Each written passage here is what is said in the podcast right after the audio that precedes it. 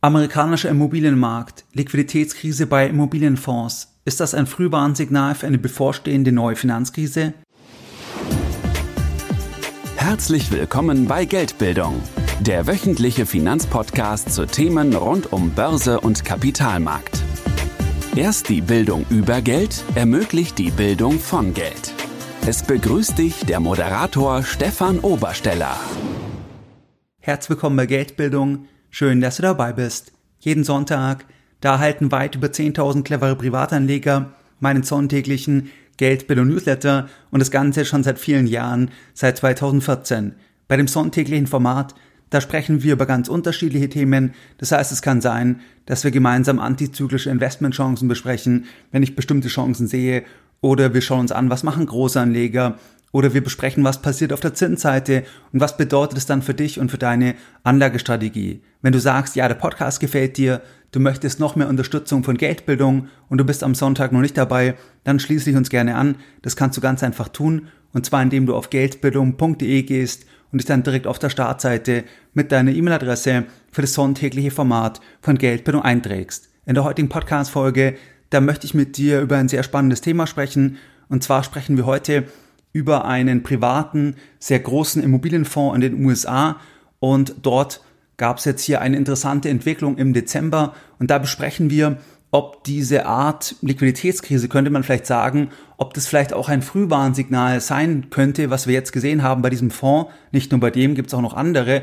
aber ob das einfach jetzt ein Warnsignal sein kann, dass wir einfach vor einer neuen Finanzkrise stehen könnten. Der Vermögensverwalter Dan Rasmussen, der kommentierte in der Schweizer NZZ die Ereignisse rund um die betreffenden Fonds wie folgt, Zitat Anfang.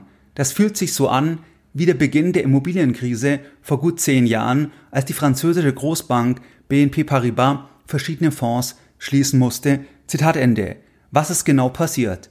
Am 1. Dezember 2022 hat die Private Equity Gesellschaft Blackstone bekannt gegeben, dass sie für einen sehr populären privaten Immobilienfonds für den Monat November nicht alle Rücknahmeanträge erfüllen können. Investoren konnten also nicht in dem gewünschten Umfang ihre Anteile retournieren, da die vereinbarten Rücknahmeschwellen überschritten wurden. Im November konnten nur 43 Prozent der Rücknahmeanträge erfüllt werden. Um welchen Fonds handelt es sich? Es handelt sich um den Blackstone Real Estate Income Trust, Abkürzung BREIT. Seit der Gründung des Anlageprodukts im Jahr 2016 konnte der Fonds auf einen Nettoinventarwert von 69 Milliarden US-Dollar anwachsen der private Fonds von Blackstone, der ist zu 55 Prozent in Mietwohnungen und zu 23 Prozent in Gewerbeimmobilien in den USA investiert. Das Produkt ist in den letzten Jahren extrem populär geworden und wird über Finanzberater in den USA vertrieben. Das heißt, das ist ein privates Produkt. Hier gibt es jetzt keine ISIN, dass man das einfach dann über die Börse kaufen kann, sondern das ist ein privater Immobilienfonds, könnte man sagen. Und das Produkt ist populär geworden, weil es einfach auch viele Eigenschaften mitbringt, die viele Investoren suchen. Das heißt, wir haben einmal eine Investition in Immobilien, was langfristiger durchaus auch spannend sein kann. Wir haben gleichzeitig aber auch eine Liquidität, die normalerweise gegeben ist. Und wir haben auch in der Vergangenheit eine interessante Rendite gesehen bei diesem Produkt. Das heißt also, wir haben hier aufgrund auch der Eigenschaft, dass das Produkt nicht an der Börse gelistet ist, haben wir nicht hier diese extremen Marktschwankungen, die wir beispielsweise bei gelisteten REITs haben, bei Immobilienaktien oder auch bei anderen Wertpapieren. Das haben wir hier nicht, weil hier geht es dann um den Net Asset Value, der dann einfach, in der Vergangenheit war es so, der dann einfach stetig zugelegt hat und das sah dann wunderbar aus auf dem Papier weil einfach konstant wir hier eine Wertsteigerung gesehen haben, ohne aber immer wieder auch Einbrüche zu sehen, was wir halt normalerweise auch bei gelisteten REITs dann einfach beobachten können. Für Blackstone ist das Produkt extrem wichtig, da es sehr margenstark ist. Das heißt, circa 17 Prozent der Gewinne des Konzerns sind diesem Produkt zuzuschreiben. Das Pendant zu diesem Fonds, das wäre wie angedeutet ein börsengehandelter REIT, den wir beispielsweise direkt oder auch über einen ETF auf einen Immobilienindex kaufen können, wo dann zum Beispiel Immobilienaktien und REITs enthalten sind und dort haben wir dann aber eine tägliche Börsennotierung. Das heißt also, dass der Markt konstant sein Urteil fällt und zwar durch Angebot und Nachfrage. Und wenn wir uns dort die Entwicklungen anschauen von börsengelisteten amerikanischen REITs, dann sehen wir, dass dort einfach viele REITs in den letzten Monaten in 2022 um 30, 40 Prozent oder sogar noch mehr eingebrochen sind, einfach auch im Zuge von dem veränderten makroökonomischen Umfeld, vor allem auch im Zuge von diesem sehr deutlichen Zinsanstieg. Das heißt, dass Immobiliengesellschaften, dass die einfach jetzt deutlich gestiegene Refinanzierungskosten haben. Das heißt, sie haben hier eine geringere Marge. Sie haben auf der anderen Seite auch das Thema, dass die Objekte, die sie im Portfolio haben, dass hier möglicherweise die Preise einfach gesunken sind im Zuge einfach von dem Zinsanstieg, weil andere Investoren natürlich auch das Thema haben, dass dann die Refinanzierung teurer wird, etc. Das heißt, dass die Leistbarkeit einfach runtergeht im gewerblichen Bereich wie auch im privaten Bereich. Das heißt, das haben wir unmittelbar gesehen bei börsengehandelten REITs und das sehen wir auch bei deutschen Immobilienaktien, bei europäischen Immobilienaktien, dass wir hier einfach deutliche Rückgänge gesehen haben. Der private Fonds von Blackstone, der unterliegt jetzt wie gesagt keinem Börsenhandel und der Performance-Ausweis per Ende Oktober 22, der liegt für das Jahr bei plus 9,3 Prozent. Das heißt, dieser Fonds, der hat damit die gelisteten Vergleichsgruppen extrem stark outperformed in diesem Jahr, weil wenn wir hier ein vergleichbares Produkt, was gelistet ist, heranziehen, dann sind wir dort eher bei minus 20, minus 25, minus 30 Prozent. Das heißt, wir haben dort eine Outperformance, die wirklich erheblich ist. Und jetzt haben einfach Anleger gesagt, okay, wir geben jetzt hier diesen Fonds zurück in einem stärkeren Umfang im Vergleich zur Vergangenheit. Und dann musste einfach hier Blackstone sagen, stopp, jetzt können wir hier das erstmal nicht erfüllen, weil es gibt hier bestimmte Schwellenwerte, wo sie auch das gesagt haben, dass man nur in diesem Umfang zurückgeben kann. Und jetzt in diesen turbulenteren Zeiten wollten einfach mehr Investoren an das Geld heran. Da gibt es dann verschiedene Erklärungsvarianten. Zum Beispiel sagt hier der CEO von Blackstone, dass es vor allem auch asiatische Investoren sind, die zum Beispiel dann einfach wegen den Verwerfungen an den asiatischen Börsen hier dann auch Themen hatten und dann einfach Liquidität aufbauen wollten und dann auch überdurchschnittlich stark gesagt haben, dass sie jetzt hier dieses Produkt hier verkaufen möchten. Das heißt also, aber das ist erstmal interessant, diese Diskrepanz zwischen den gelisteten Themen und hier den privaten Themen und das ist jetzt die Frage, ob das ein Warnsignal ist für eine neue Finanzkrise. Weil es ist jetzt nicht nur bei diesem Fonds von Blackstone der Fall, dass es hier einfach ein erstes Anzeichen gibt von einer Liquiditätsthematik, sondern das haben wir auch beispielsweise bei einem anderen privaten Read von Starwood gesehen, dass die vor der gleichen, äh, vor der gleichen Problematik stehen. Und jetzt gab es aktuell auch eine Meldung von Blackstone, dass zum Beispiel sie auch sehen, dass hier ein privater Fonds, der in Kredite investiert, dass der jetzt auch zumindest das Thema hat, dass hier auch viele Investoren einfach das Geld haben möchten. Sie können das zwar aktuell erfüllen, aber dass sie einfach sehen, dass viele einfach private Anlagen liquidieren wollen. Und da stellt sich die Frage, ist es irgendwo ein Vorbote jetzt von einer neuen Finanzkrise, von einer neuen Immobilienkrise?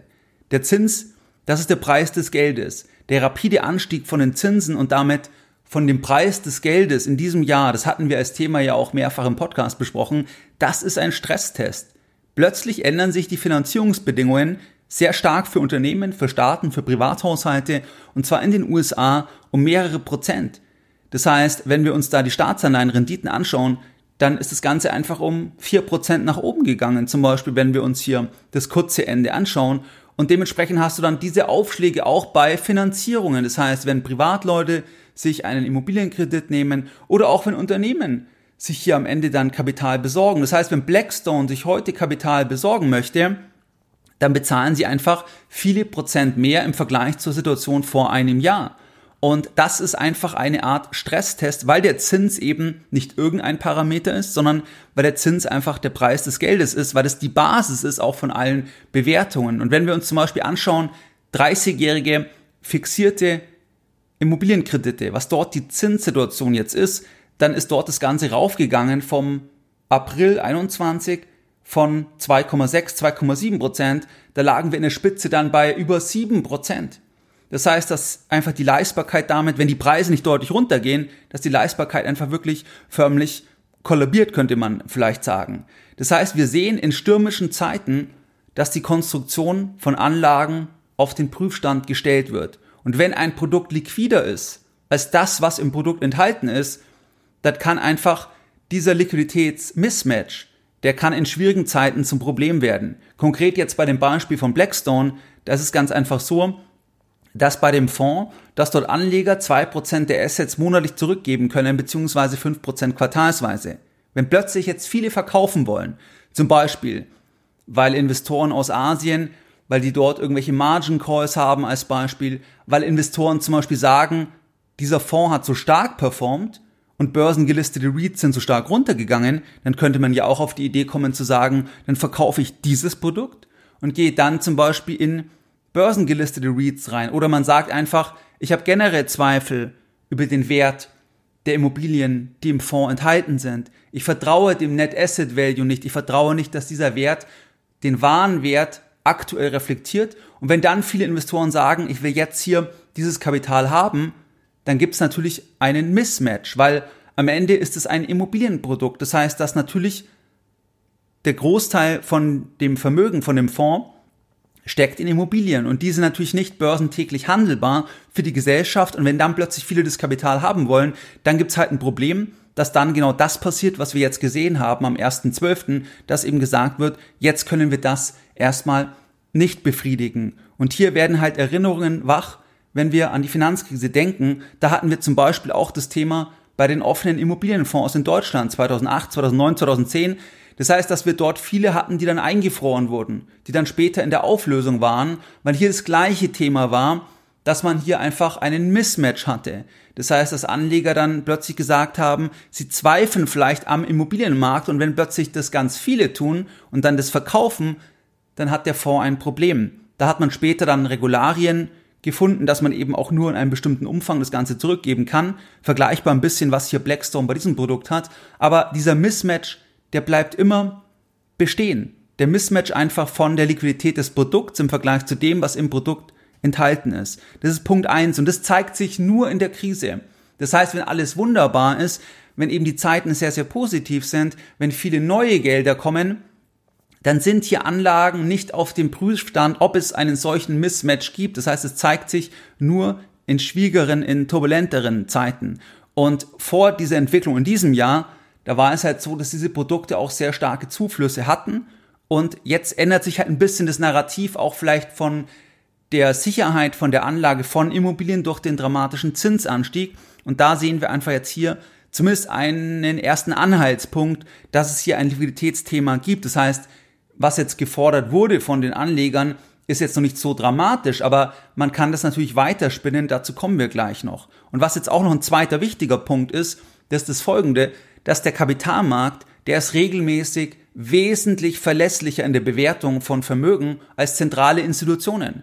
Das heißt, wenn zentrale Institutionen sagen, das ist der Wert von einer privaten Firmenbeteiligung, das ist der Wert von einem privaten Kreditportfolio, das ist der Wert von einem privaten Immobilienportfolio. Und das ist dann der entsprechende Net Asset Value von diesem Portfolio, dann haben wir einfach die Börse, die dann sich eine Meinung darüber bilden kann bei Themen, die gelistet sind. Zum Beispiel bei einer Immobilienaktie wie Vonovia, dass du halt eine Net Asset Value hast und dann hat der Markt eine Meinung in Form des Aktienpreises, wie der Markt das Ganze beurteilt. Wenn das Ganze aber nur privat wäre, würde man einfach sagen, das ist der Net Asset Value und alle würden diesem vertrauen, bis es vielleicht dann zu dem Punkt kommt, dass eben alles liquidiert werden müsste und man dann feststellen würde, dass man dann doch nicht diesen Net Asset Value einfach in einer schwierigen Marktphase bekommt. Das heißt also, der Markt ist hier regelmäßig verlässlicher, vor allem auch in turbulenten Zeiten. Da liefert uns der Markt verlässlichere Zahlen und hier sollte man generell misstrauisch sein, wenn du irgendwie ein Produkt hast, wo es eben um einen Net Asset Value gibt, der dann auf Basis von Bewertungen erfolgt. Zum Beispiel eben von Gutachtern etc. Weil das einfach sein kann, dass das dann nicht mehr einem Vergleich standhält in einer turbulenten Marktphase. Ich hatte vor einigen Monaten ein Gespräch mit einem Unternehmer, der auch schon langjähriger Hörer ist von dem Podcast, war auch schon bei einem Seminar von Geldbildung und der hatte mich gefragt bezüglich einem Private Equity Fonds. Das heißt, da ging es um ein Angebot, was ihm unterbreitet wurde, dass er hätte dort investieren können. Ich weiß nicht mehr, was genau das Mindestticket war. 300.000, 500.000, irgendwie in der Größenordnung. Das wäre auch absolut im Rahmen gewesen jetzt bei diesem Unternehmer, weil der einfach ein entsprechendes Vermögen hat, sodass es trotzdem dann nur ein Anteil gewesen wäre. Aber da war zum Beispiel ein Punkt, das genau ein Argument war. Die Frage ist, was ist denn der NAV von diesem Produkt, wo man sich einkauft? Wie ist es konstruiert? Weil die Gefahr ist, dass der NAV noch nicht entsprechend korrigiert wurde im Vergleich zu dem, was wir am Kapitalmarkt sehen. Das heißt, wo wir die Transparenz haben durch Angebot und Nachfrage, wo zum Beispiel Tech-Werte entsprechend gefallen sind aus der zweiten und dritten Reihe um 60, 70, 80 und 90 Prozent und teilweise sogar über 90 Prozent. Das heißt, hier haben wir den Markt, aber im privaten Bereich besteht die Gefahr, dass der NAV zu optimistisch ist. Vergleiche jetzt zum Beispiel der NAV von Blackstone, weil ich persönlich würde diesen NAV nicht bezahlen. Wenn jetzt hier gesagt wird, okay, wir konnten zulegen um 9,3 Prozent in diesem Jahr. Wenn die Zinsen sich wirklich dramatisch erhöht haben, wenn Vergleichsprodukte um 20, 30 Prozent eingebrochen sind, die ja vergleichbare Objekte halten, dann würde ich sagen, ich hätte Zweifel an dem ausgewiesenen NAV, ob dieser wirklich den wahren Wert aktuell reflektiert oder ob dieser einfach noch zu optimistisch ist. Natürlich sagt hier Blackstone zum Beispiel, dass sie ja Zinsabsicherungen hatten, wo sie dann sehr viel Geld generieren konnten etc. Müsste man sich im Detail anschauen, wie viel das dann wirklich ausmacht. Aber rein vom Immobilienportfolio ist natürlich ein Anfangsverdacht, könnte man vielleicht sagen, dass einfach, dass hier der NAV, dass der vielleicht jetzt nicht unbedingt komplett den wahren Wert noch widerspiegelt. Einfach, wenn man vergleicht, was eben börsengelistete REITs gemacht haben und auch was generell halt der Immobilienmarkt gemacht hat. Das heißt, die Preise, die fallen ja wirklich in den USA. Das ist ja nicht so, dass das fiktiv ist, sondern ganz real fallen die Preise, was ja auch nicht verwunderlich ist, weil halt die Leistbarkeit total runtergegangen ist durch den Zinsanstieg. Und das heißt also, das ist genau diese Thematik, Bewertung privat und das betrifft dich zum Beispiel bei irgendwelchen privaten Fonds, wo du einsteigen kannst zu einem gegebenen NAV, könnte im Private Equity Bereich sein, könnte im Immobilienbereich sein, wo man dann halt die Frage stellen muss, reflektiert dieser NAV wirklich die aktuelle Marktsituation oder ist es einfach noch zu optimistisch? Und genau das hatte ich dem Unternehmer gesagt, dass eben aus meiner Sicht diese Gefahr besteht. Das muss man im Blick haben, weil man ja gleichzeitig einfach im gelisteten Bereich sehr interessante Chancen bekommen kann, beispielsweise im Tech-Bereich, weil hier dann einfach unmittelbar das Ganze dann reflektiert wird an der Börse. Natürlich gibt es dann Übertreibungen, das heißt, dass dann die Angst extrem groß wird, dass dann vielleicht das, die Übertreibung in die andere Richtung geht, aber das kann ja eine Chance sein, wenn wir neues Kapital investieren können. Das heißt, das ist ein weiterer Punkt. Dann noch der Punkt, dass Investitionen sehr viel mit Vertrauen zu tun haben. Das heißt, wenn es Vertrauen kippt, dann kann dies einen Dominoeffekt auslösen. Das heißt, glauben Investoren nicht mehr an die angegebene Werthaltigkeit. Das heißt, gibt es Zweifel im Markt, dass vielleicht es zu optimistisch ist, dass vielleicht es eigentlich 15, 15 Prozent weiter unten sein müsste, dann kann es natürlich dazu führen, dass einfach dann viele den Ausgang suchen.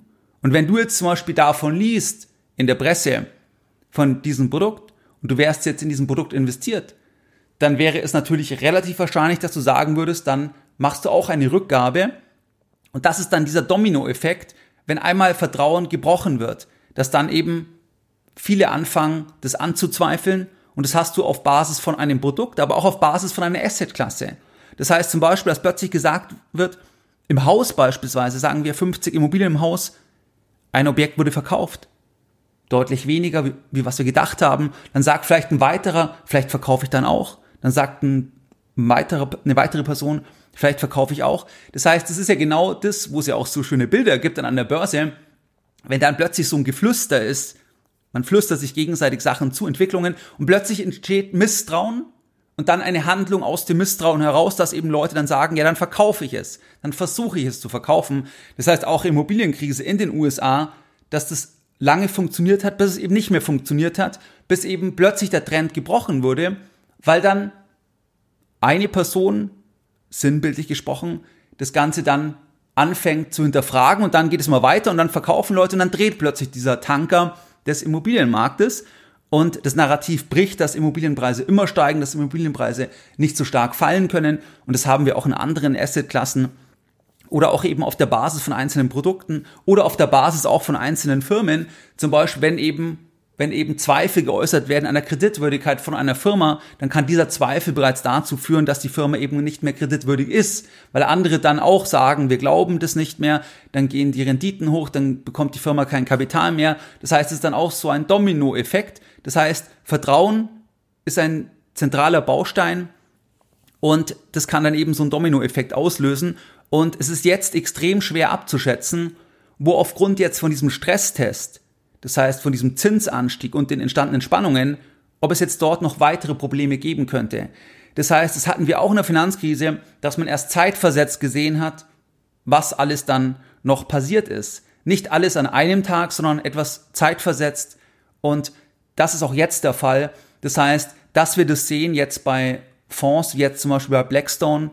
Das kann sein, dass es der Anfang ist von noch viel größeren Problemen, aber das ist keine Garantie, dass das so kommen muss.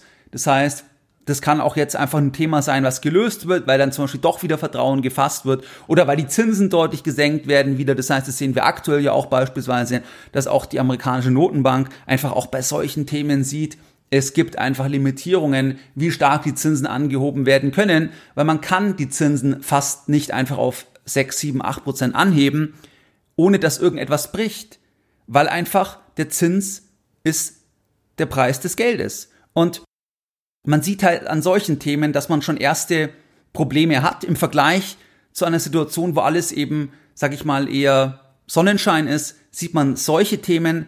Das heißt, es kann ein erster Anhaltspunkt sein. Man muss aber auch sagen, dass der Markt heute schon anders ist, kann man nicht vergleichen zur Situation Finanzkrise. Das heißt, auch in Bezug Euphorie im Immobilienmarkt. Das heißt, wie stark dann auch die Leute verschuldet waren, das heißt, es ist schon eine andere Situation, aber natürlich diese Leistbarkeit, wie stark die runtergegangen ist, das ist schon die Frage, ob das jetzt wirklich schon voll reflektiert ist. Und da kann es natürlich schon dazu kommen, dass einfach noch weitere Probleme auftauchen. Aber das ist extrem schwer abzuschätzen, weil eben die Wirtschaft, weil es eben ein extrem komplexes System ist. Und du siehst hier auch psychologische Elemente. Eben genau dieses Vertrauensthema, dass dann plötzlich Vertrauen bricht. Das kann ein Punkt sein was man vielleicht vorher gar nicht absehen konnte oder es bricht jetzt doch nicht an dieser Stelle. Das heißt also, das ist sehr schwer abzuschätzen, aber es ist klar aus meiner Sicht, dass wenn die Zinsen noch viel weiter raufgehen würden, also wirklich auf 6, 7 Prozent, dass das dann einfach irgendwann dazu kommen würde, dass wirklich ein großes Thema bricht. Und dann müsste die Notenbank auch völlig zurückrudern. Und aktuell sehen wir eher die Tendenz, dass eben die Zinsen runtergehen, also die Marktzinsen, dass die eben reflektieren, dass die Notenbank eher schon am Ende ist von dem Zinszyklus. Wir sehen auch, dass die Inflationsdynamik, dass die eher zurückgeht. Das heißt, in den USA sehen wir das seit einigen Monaten. Wir sehen das auch bei den Frachtraten beispielsweise bei diversen Rohstoffen, dass wir hier deutliche Rückgänge haben. Das heißt, da gibt es verschiedene Elemente, die dafür sprechen, dass eben die Zinsen jetzt nicht einfach weiter konstant angehoben werden, was eben auch sehr schwierig werden würde, aber dass auch die Notenbank die Legitimation hat, weil sie eben sagen kann, schau mal, jetzt kühlt die Wirtschaft ja ab, wir sehen einen Rückgang der Inflation, das heißt, wir müssen jetzt doch nicht mehr so viel machen. Und das waren ja auch die letzten Äußerungen, das heißt, dass man zum Beispiel auch die Größe von einem Zinsschritt reduzieren kann, man sagt zwar, man macht gleich viel weiter wie angekündigt, aber man reduziert erstmal die Größe von den Zinsschritten, das heißt, da gibt es dann auch die Möglichkeit, dass gegengesteuert wird und das wäre dann ja auch wieder positiv für die Finanzierungsseite. Das heißt, dass dann zum Beispiel auch wieder Vertrauen gefasst wird im Immobilienbereich, dass man halt sagt, schau mal, das war jetzt hier zwar erstmal ein Stresstest, aber jetzt geht die Situation wieder in die andere Richtung. Das heißt also, das ist sehr schwer abzuschätzen. Was sicherlich eine interessante Überlegung sein kann, ist, dass man sich anschaut den gelisteten Bereich. Das heißt, im gelisteten Bereich, da sehen wir eben massive Rückgänge. Das heißt, im europäischen Bereich auch international in den USA. Das heißt, dass eben REITs bereits einen massiven Drawdown reflektieren, wo man sich natürlich anschauen kann, ob REITs jetzt einfach, also die gelistet sind, ob die das einfach schon vorwegnehmen und ob das dann eher auch hier schon Chancen geben könnte. Das heißt, das ist ja genau dann das andere, wie jetzt bei dem Produkt von Blackstone, wo eben der NAV einfach noch konstant, sag ich mal, dasteht, obwohl man Zweifel haben kann, dass eben REITs vielleicht jetzt eher schon übertreiben teilweise und es hier dann Chancen gibt als Anleger. Das heißt, das waren jetzt hier verschiedene Punkte, die ich heute mit dir besprechen wollte. Und was waren jetzt die Lessons learned in der heutigen Podcast-Folge? In der heutigen Podcast-Folge, da haben wir uns unterhalten über die Liquiditätskrise. Da hatten wir einen Fonds, und zwar von Blackstone. Es gibt auch noch weitere, die ähnliche Entwicklungen haben, dass sie einfach gesagt haben, jetzt wollen viele Anleger das Geld und das konnten wir jetzt nicht voll entsprechend bedienen. Und da ging es also um einen REIT, der aber privat ist, das heißt ohne Notierung, der hier in verschiedene Immobilienbereiche investiert, unter anderem eben Gewerbe, aber auch Mietwohnungen. Das ist ein Produkt, was sehr erfolgreich gewesen ist in den letzten Jahren, was sehr, sehr groß geworden ist mit einem Net Asset Value von circa 69 Milliarden Dollar. Und wir sehen halt, dort ist der NAV noch weiter wirklich konstant. Der ist noch weiter gestiegen, sogar im Oktober ganz leicht. Und auf der anderen Seite sehen wir eben die börsengelisteten REITs, die um 30, 40 Prozent eingebrochen sind. Und irgendwer hat hier nicht recht. Das heißt, entweder hat der Markt nicht recht, dass die Preise zu stark gefallen sind oder der NAV stimmt irgendwo nicht ganz in der Größenordnung, wie er aktuell ausgewiesen wird. Und das wird die Zeit zeigen.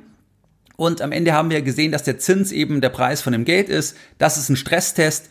Wir hatten auch ähnliche Entwicklungen einfach in der Finanzkrise mit offenen Immobilienfonds. Das heißt, wenn wir einfach einen Mismatch haben, das heißt, wenn wir ein Produkt haben, das liquide ist und was im Produkt selber ist, ist illiquide, dann gibt es irgendwo ein Problem, wenn eben zu viele plötzlich dann das zurückgeben wollen und das Geld haben wollen, wie es jetzt hier eben der Fall ist, dass man dann zumindest mal sagen muss, okay, stopp, das ist jetzt irgendwo ein Thema und das sehen wir eben auch bei anderen Anbietern. Und wir sehen das auch zum Beispiel bei dem privaten Kreditfonds, dass die da auch sagen, dass da viele das Kapital haben wollen. Das heißt, man könnte sagen, dass hier Investoren einfach die privaten Bewertungen, dass die das noch haben wollen, weil sie vielleicht auch zweifeln, weil man das ja an der Börsenbewertung sieht, eben von Kredit oder auch zum Beispiel von, von REITs, dass das gefallen ist. Und das wird jetzt spannend, wie es weitergeht, weil wir eben dieses Vertrauensthema haben und es ist aber sehr, sehr schwer abzuschätzen, wo jetzt noch weitere Probleme auftreten, weil wir haben auch eine Entlastung am Horizont und zwar, dass die Zinsen möglicherweise eher schon, sag ich mal, am Ende sind vom Zinszyklus, dass es dann auch wieder zurückgehen wird, dass wir auch das Thema sehen von einer wirtschaftlichen Abkühlung, dass wir auch sehen, die Inflationsdynamik wird gebrochen. Das heißt also, das ist ein bisschen die Gemengelage und wie du es gewohnt bist, dann möchte ich auch die heutige Podcast-Folge wieder mit einem Zitat beenden und heute ein Zitat von Paul Kirchhoff. Die Finanzkrise ist auch eine Denkkrise. Mehr Informationen zu Themen rund um Börse und Kapitalmarkt findest du unter www.geldbildung.de. Und immer daran denken, Bildung hat die beste Rendite.